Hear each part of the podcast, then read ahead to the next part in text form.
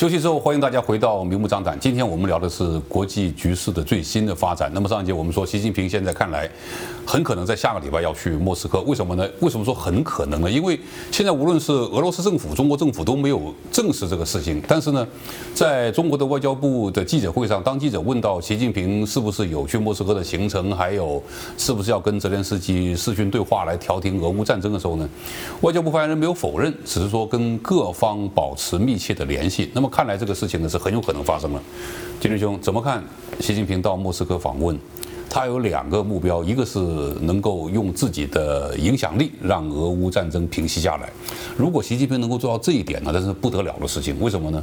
现在最不想打这场俄乌战争的，可能就是欧洲。然后就是俄罗斯，因为俄罗斯已经被几乎消耗殆尽了。最想打这个战争的当然是美利坚合众国。那好，如果习近平能够让我们假设他能够让俄乌停战的话，欧洲一定会有感于中国为这次和平所做的努力，对中国一定会有政策上的改变。那么就是我们所说的，中国就可以撬动美国和欧洲之间的这个缝隙，打破美国的对中国的封锁。但是我们觉得这个可能性不大。因为什么呢？因为俄乌之间是领土占领和被占领的问题。那么，如果这个可能性不大的话，习近平在莫斯科能够跟普京谈成什么？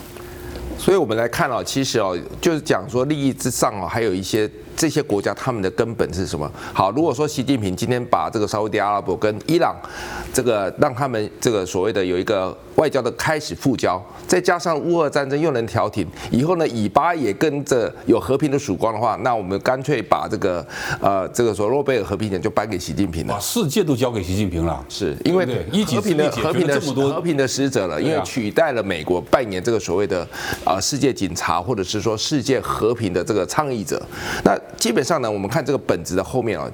这个习近平到这个莫斯科，如果真的能够调停乌俄，就代表他证明他的角色改变了。但是我觉得这个机会微乎其微，因为毕竟来讲，刚才杰哥刚才讲这件事情是，如果说领土跟被占领的的领土能够得到这个所谓的协调的话，很多时候就已经有机会来谈这件事，不用等到习近平到这个呃呃，我们就我们就简举一个简单的例子嘛，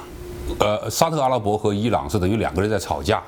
然后第三方过来说，这个第三方很很有钱，很有实力，说你们两个不要吵好不好？只要你们两个不吵了，我给什么东西给你。那这两个人不吵架，那是很容易做到的事情。但是我家被抢劫了，你跑过来说他抢劫你东西就算了，你就不要拿回去了。对，所以我就是不可以接受的。就算我们在讲哈，就是说中东哈有暂时的这个所谓的外交关系的合作，但是基本上宗教的问题是没有解决掉的，所以永远还是一个火药库。不吵架而已，不吵架并不表示哪一天还是拿刀子出来互相威胁嘛。那我觉得这些的问题哦，并不是能够根本的解决，只是用利益先暂时的压住，扮演一个角色，说他催化了和平，但是并不一定带来永久的和平。嗯，啊，因为基本上的价值观是不同的。好，再得到乌二这个部分呢，它一定只是。宣誓，宣誓就是说它能够离间这个呃北约或者是欧洲跟美国的这所谓的从属关系，因为主导权是在美国。但是呢，如果今天中国能撬开这个破口的话，基本上它可以取代美国的这个话语权，有更大的发声量，说这个欧洲可以全部来中国来一起做这个经济的发展。因为呢，今天的和平我也带来来曙光，所以很多事情不一定要看美国的脸色。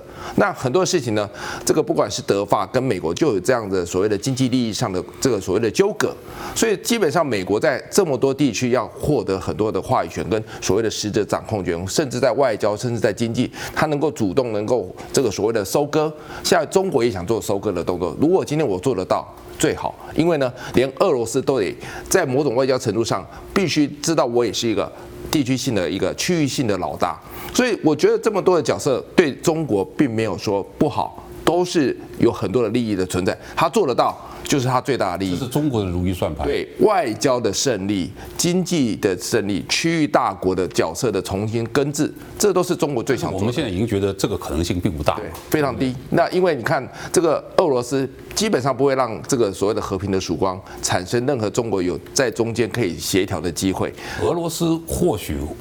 想和平，但是问题是俄罗斯的条件是。乌克兰备战领土，他要划归己有嘛？那基本上是乌克兰是不可能接受的嘛？北约也不可能接受嘛？所以这个条件哈，就把这个中国的这个和平的这个角色就掐死了嘛？这个基本上就没有机会。习近平到莫斯科，那普京肯定你什么时候提供军事装备？而且非常急，他现在非常需要这些，而且是叫什么？从各个方面来策应俄罗斯。这是呃，当初中国的人大的委员长栗战书。在这个海参崴的时候，向俄罗斯方面表了态嘛，从各个方面策应俄罗斯。那好了，你觉得习近平这次去会怎么样？我觉得哈，这个当然是宣示效果大于实质效果啦。当然是说，我也来带着和平的这个机会给大家。但是呢，我也希望说，我站在台面上，我还是一号人物。那至少我带来和平的谈话的机会。我跟这个普丁谈一谈，我跟这个泽伦斯基也谈一谈。成果不不彰，那没有关系。至少大家都全世界看着这个。普京的目标不在这里啊，是。所以，普京的目标是问你什么时候把军备运过来啊。所以我觉得这基本上呢，最后习近平还。还是得绑在一起，因为对世界的价值来讲，他已经是为严重的踩到西方的所谓的价值观，所以说他必须选择一个，他到底是要顾全这个所谓的世界对他的期许，还是说他必须掌握自己最重要的政权的这个统治权？以习近平现在从他这个人大、二十大这些的。配置国务院的这些的呃人选，基本上就是一个习家军。整体的上呢，他最重视，我们认为说他不懂经济，我觉得不是懂不懂经济的问题，经济对他来讲一点都不重要。他可能成为一个新的所谓的走回到这个毛泽东时代的这种想法，就是说，《华尔街日报》有篇文章的题目就是习近平结束了改革开放嘛。是，这肯定啊，因为对他来讲，经济不是他的第一要务。如果结束了改革开放，重回毛泽东路线的话，毛泽东路线，当年我在中国大陆念小学、中学的时候，我们是有非常深刻的印象的，就是要呃反苏、抗美。那。中国现在跟俄罗斯的这种关系，肯定是一个抗美的一个最重要的一个盟友。这个这个这个这个道理更重要，因为中国会慢慢有这种北韩化的趋势，因为它需要更多的这种集中权力。你看它设那么多的小组，其实呢，它讲十遍以上，国家安全才是真正的它的基础。统治的基础，所以它必须要维稳，它要稳定。所以很多发展是后面的道理，但是前面国家安全跟它的稳定、它的政权才是它最重要的。中了重，他要枪杆子、笔杆子、刀把子、钱袋子，全部都是他一个人说了算。我们说习近平这种把权力高度集中在手上，甚至把这个国安部、公安部从国务院给剥离出来，归到一个国家安全委员会这种做法。其实你就显示了一个他对未来局势的一个判断，就是在美国和西方国家的打压之下，中国的经济有可能出大问题。中国的经济一旦出大问题的话，中国的社会就会出现动荡。所以必须要为未来有可能发生的社会动荡，先把权力集中起来。为未来平息社会动荡有更多的主动权，这是很明显的事情。但是这一切一切的基础都是因为中国和美国的对抗，中国和西方国家的对抗，所以才会有经济的封锁。那如果要打破西方国家的这种封锁、这种打压，两个办法，一个办法就是我们刚说的，你能够让俄乌和谈成功，撬动了美国和欧盟之间的这个缝隙，让美国对中国的封锁被中国打破。这当是一个中国最大的如意算盘，但是我们已经基本上把这个可能性已经给否定了。如果这个可能性不存在的话，你只剩下一个打败美国。如何打败美国？当然就要跟俄罗斯结合起来了。你跟俄罗斯结合起来，现在普京说你要跟我做兄弟的话，你必须把武器给我。但是中国为什么迟迟不敢对俄罗斯大规模的军事援助？就是因为中国也知道，在目前这种情况下，如果中国给俄罗斯军事援助的话，这就不是撬动美国和欧盟之间的缝隙，而是令到美国和欧盟更加铁板一块的来对付中国。我们很明显现在看到这种局势已经形成了。习近平这次到莫斯科，你觉得他如何选择？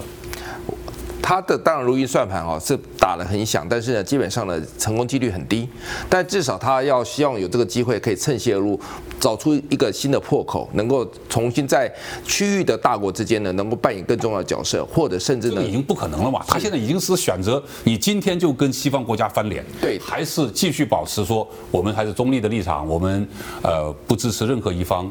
呃这个这个所谓的侵略行为，然后呢，偷偷的通过伊朗、北韩。白俄罗斯，把武器给俄罗斯。这当然是他希望所做的事情，但是俄罗斯可能会让他更具体化，让普京肯定不满意啊。是，所以普京这个盟友一旦消失的话，这对中国的战略利益也是一个伤害啊。所以我觉得哈，最后中国呃跟这个俄罗斯绑在一起，站在同一个战车是势所难免。但是呢，只是说多明显而已。那我觉得普京一定会让他非常的明显，因为他一定要把中国站在他的旁边，就是两个绑在一起，两个绑在一起的力量呢，可以造成更多的威胁。但是呢，习近平怎么去选择，要不要去上这个战车？我觉得到最后还得选，因为他跟西方的价值，毕竟来讲还是有冲突性的。上还是不上？你觉得？绝对要上，不上呢，他基本上他两两两两难要选择的话，他左右为难。如果说两，与其两头得罪，不如要抓住一头来对抗另一头嘛。这就是这是一个是最后的选择，非常简单的逻辑嘛，对不？对，那其实我们也看到，美国现在对中国的未来的战略做一做出了一个判断。这个判断让我们看到一个什么样的现象呢？就是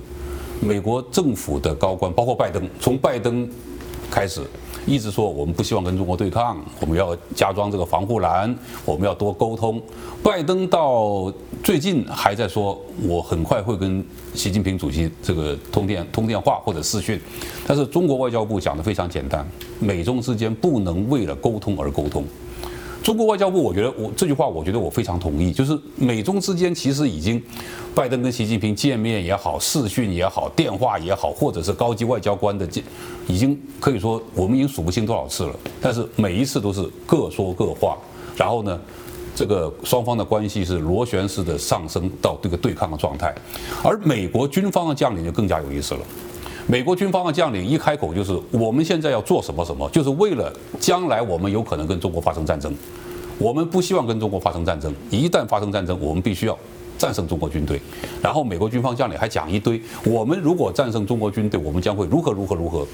讲得非常具体，赵峰兄，你觉得美国是不是我们直白说已经做好了跟中国开战的准备？呃，我相信美国一直都已经做好了跟中国开战准备，而且他们是以胜战为这个呃前提，最终目标。对，但是呢，现在很明显的看得出来是说，美国它不仅只还要赢呃赢得战争，同时呢，它也必须趁这个机会的能够呃，也不能说敲竹杠了，但是向选民呃有一个非常好的说服的方式呢，让他们增加更多军费。我们知道说拜登最近。把这个二零二四年财年的这样子的国防预算已经讲出来了，非常非常可观的八千四百多亿，又创了新高，又创了新高。那我相信到了年底之后，当国会他们要审核这个东西呢，可能又会比八千四百亿更加对嘛。但是呢，呃，我们从这个里面可以看得出来说，美国过去在冷战时期的时候呢，就是因为军备的关系，让美国不同的民间的产业、民间的经济，还有各种不同的那个呃领域呢，都达到了前所未有的一个进步。所以所以呢，我相信拜登他当然现在没有一个呃，我不相信他有一个前瞻性，但是呢，对美国整体来讲，对于政策设计者来讲呢，他们都觉得这是一个很好机会，这可以让智库、国防业、各种机械工业呢，可以趁这个时候呢，结合自由世界来让美国经济更加前进。但是另一方面来看的话呢，中国。在冷战的这个新冷战时期呢，他们也必须要面临的就是说，他们看着美国每年增加他的国防预算，他也必须要增加他们更多的国防的那个呃呃那个预算跟军事的研究。也就是为什么这次习近平去莫斯科，很有可能也是必须要取经回来，让中国能够去应付这个新的冷战的一个局势。那美国现在目前将领他们讲这些话呢，我们看不同的将领讲的就是三种东西。第一个就是什么时候中国会打台湾，常常讲出来，然后明年就会打，在几年就会打，在几年之内呢可能会打。另外一个就是中国在哪些方面呢赢了美国？哦，这是他们常讲的哦，在超音速飞弹方面呢，中国已经领先了我们啊，在航太技术方面，中国有很大的跃进。第三是什么呢？我们的盟友他们需要我们的帮忙，台湾需要更多的军军费。乌克兰需要我们更多的军援，这些种种都是在准备美国为了一场大战做准备，但是呢，他们也在尽全力避免这个大战发生，希望可以把这延后越远越好。目的就是在于，因为在你延后冷战的期间呢，你可以让自己的国家进步，可以让这自由世界更依赖美国，可以把对方给掏空。没有没有错，尤其现在美国最需要掏空的对象呢，就是中国。当中国一被掏空了，他所有其他拉拢的小小小国家呢，都会。向着自由世界倒，因为毕竟到了最后，民意呢绝对会取代他们的国家里面政权可以给他们的这样子的控制能力。那中国自己本身呢，我们看到就是说，他们年轻人跟从最近的白纸革命啊等等的年轻人也知道，政府呢如果没有办法继续照顾人民，没有办法继续用经济的方式去洗脑的话呢，他们也必须要反抗，也必须要去做呃相当的这样子的一个呃立场上面转变。这次中国在这个经过大会之后呢，我们看到说有一些新的人事改变，比方说李强现在担任总理。他放话出来的就已经很明显不再是那么强硬了。习近平最后讲他真正的立场，他是强硬的。但是李强呢，作为他的一个修饰的一个一个一个角色呢，他对台湾放软，对美国也放软，就是希望能够安抚在中国内部里面这些民意对于习近平的不满。另外一方面，我们看到说在国防部长方面改了李尚福上去，但是我们也知道说，不是只有李尚这个国防部长改了，魏凤和改成李尚福，连军委这个副主席的身份呢也改两个呃上去，就是呃呃张又强。还有这个呃呃周周卫东，呃呃不何卫东，那这几个。人士呢，其实呢才是真正中共他们军事的那个实权掌握者，所以相信未来这个，我其实李尚福大家应该很了解，就是说他是被美国制裁的一位将领。现在美国国务院说这是个象征性的职位，无所谓。那我们知道说，其实刚开始 Austin 上任的时候呢，他就想要跟当时的那个军委会里面的副主席许其亮谈，但是呢，中共一直推魏凤和给他，这个很明显呢，就是表示说中国已经熟悉了这一种美国只是要为了沟通而沟通，但是实际上呢，他们还是在制定游戏规则的一种做法。中国另一方面呢，也是用他的小动作，我就推一个你不喜欢的人上去跟你谈，反正你是为了沟通而沟通嘛，那我就丢个那个魏凤和给你。现在呢，就是反而不是只是魏凤和而已哦，这个不仅是在未接在你的那个 Austin 之下，还是你制裁的人物，那你看你怎么办？那所以我想，未来的美国跟中国呢，在沟通方面实质上面的建设呢，会越来越少，但是呢，台面上面的角力呢，会越来越明显。那这个方面呢，就是我们必须要去密切观察的地方。到底美国能不能够动用这自由世界的国家呢，把中国掏空？所以中美国现在很明显在组一个对中国最有效来制约打击的一个同盟。比如说，我们最近看到拜登来了南加州，拜登来南加州，很多人以为拜登是到我们南加州的一个城市发生过枪击案去做一个宣誓要禁枪。其实拜登主要目的不在这里，但是顺便去一下，他主要的目的是在。南加的城市圣地亚哥，因为跟要跟英国、澳大利亚这个奥库斯集团来宣布一个造潜艇计划。这个造潜艇的计划听起来好像非常的周期很长，二十年的时间。但是这里边呢，可能大家都忽略了一点，就是。当奥库斯造潜艇计划出来之后，虽然说澳大利亚要若干年之后才能造得成这个核潜艇，但是因为这个计划已经宣布了，美国现阶段是可以把美国的弗吉尼亚级的核潜艇租借给澳大利亚的，甚至派美国或者英国潜艇到澳大利亚去帮他们进行这个国防。澳大利亚的战略位置重要之处在哪里呢？就是未来如果我们按照美国现在这军方将领所说的。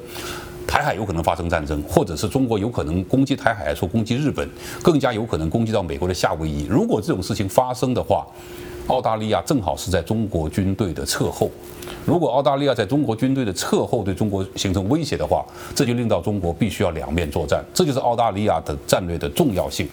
而我们刚刚讲的，美国现在最希望用这种。各种的同盟或者是军备扩张的计划，令到中国必须也要就像在赌桌上一样，你要必须要跟着压注，不压注的话你就会输了。这种压注就是为了会掏空中国的经济。一方面，中国要跟美国军事对抗，要不断的加码它的这个军事投入；另外一方面，它的经济又在美国的围堵之下，经济走向负面，而高科技又因为美国的封锁，导致它高科技没有办法跟世界的科技水平能够跟得上。这对中国是一个非常严重的影响。其实我现在最担心的是，中国也看到这一点，所以就是我们在节目当中我经常讲的，中国如果对形势的判断是早打就呃晚打不如早打，早打一点可能会这个距离没拉这么远，那这种情况下。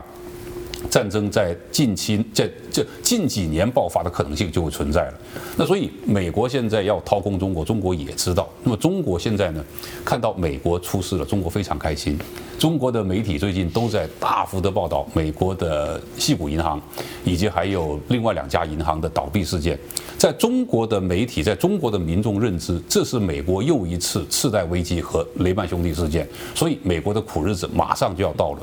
军军兄，你同意这个判断吗？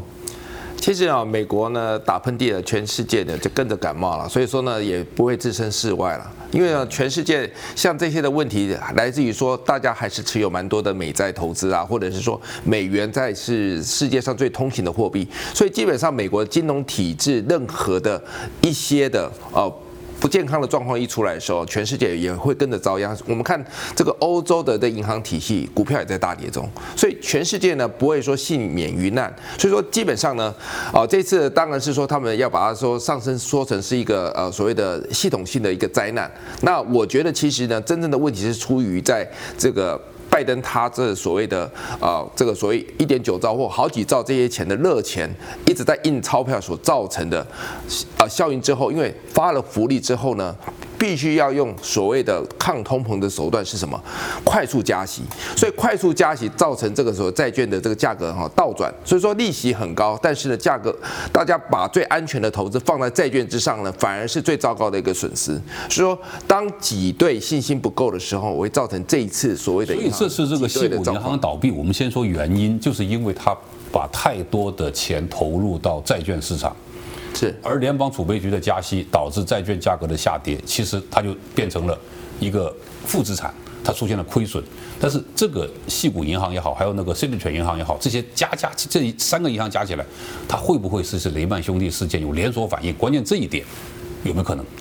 呃，我觉得机会呃没有那么大。当然你说这是一个危机，我觉得是个危机，是因为信心。不足。如果说今天政府没有出来喊话的话，信心在溃散的时候呢，我觉得基本上呢是会有挤兑效应的连锁反应的这种状况才会让事态恶化。所以说，如果说信心喊话能够充分的时候，你看他们现在是不救银行，是救所谓的存款人，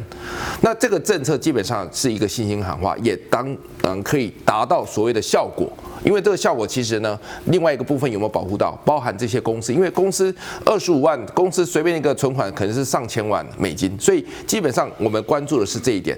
地区性银行、中小银行的这所谓的这些倒闭潮的如果发生的时候，真正损害到的是政府要掏钱出来救市，那救市的结果呢，还是纳税人在买单。所以我觉得其实一样，美国这个哈窟窿哈，如果政府没有好好处置的时候呢，最后还是由所有纳税人来买单。好，全美国的纳税人买单的时候，全世界有没有跟着要付出代价？我觉得是。所以说，基本上全部的东西都是呃牵一发动全局。所以说呢，全世界不会幸免于难。但是我觉得美国政府因为这一次他为了抗通膨，踩了这么重的刹车。你说他希望不是硬着陆，可是事实上没看到硬着陆的前提，先看到了什么？看到这些所谓的银行，他没有办法放贷，他赚不了钱，所以呢，大家又需要钱，因为经济不好，经济萎缩，抗了通膨是没错。经济萎缩的时候，很多的投资的项目，大家就没有办法。借更多的钱，那银行呢？这么多的储蓄呢？它的资产居然一直往下降，因为它放在最安全的地方，结果变成最危险的资产，叫做资产一直在变成负资产。所以这样的恶劣性的跷跷板，其实是美国政府一定要让这个挤兑的效应呢不要再扩大。这样的联邦储备局加息本身就有一个功能，就是让经济降温，甚至有可能出现经济衰退，就是硬着陆。那这算不算是硬着陆？其中必然发生一步，必然发生现象。只是呢，大家。只看好说我们要缩表，要要这个升息，但是呢，踩这么动刹刹车是把所有中小企业的命脉呢，跟活络的经济的这个活力呢，全部扼杀了。所以说呢，再加上说，如果政府又要说什么加税，什么讲出一个呃二十五 percent 的加税，我们再看看他十年说要减三兆哈，我倒觉得哈，这个哈根本就是呃讲的哈是满口的这个空话。那漂亮的话大家都会讲，但是呢，我们来验证说，如果他加税可以造成美国经济繁荣，还是以前川普减税反而造成经济繁荣，其实可以很快做对比。今天做这么多的动作，其实就起因于政府印了太多钞票，起因于政府重视福利。而不重视所谓的其他的所谓真正经济活络的这个全员哦，他往这个道向去走哈，其实呢，现在大家开始尝苦果的开始，包含这些所谓中小银行，他们就是第一线，因为呢，他们就是所谓矿坑里的金丝雀，所有的经济不好的指向，银行股这些的股价就反映的银行的体质，事实上呢，他们也不可能赚钱。我也不知道为什么中国的媒体看到美国发生了类似雷曼兄弟事件如此的开心，美国经济一旦出问题的话，我想环球经济都。很难避免受影响。好了，今天我们非常感谢两位位来宾给我们提供了这么多相关新闻的一些评论、批判时事、解读新闻。我是张秋杰，下个礼拜同样时间我们再见。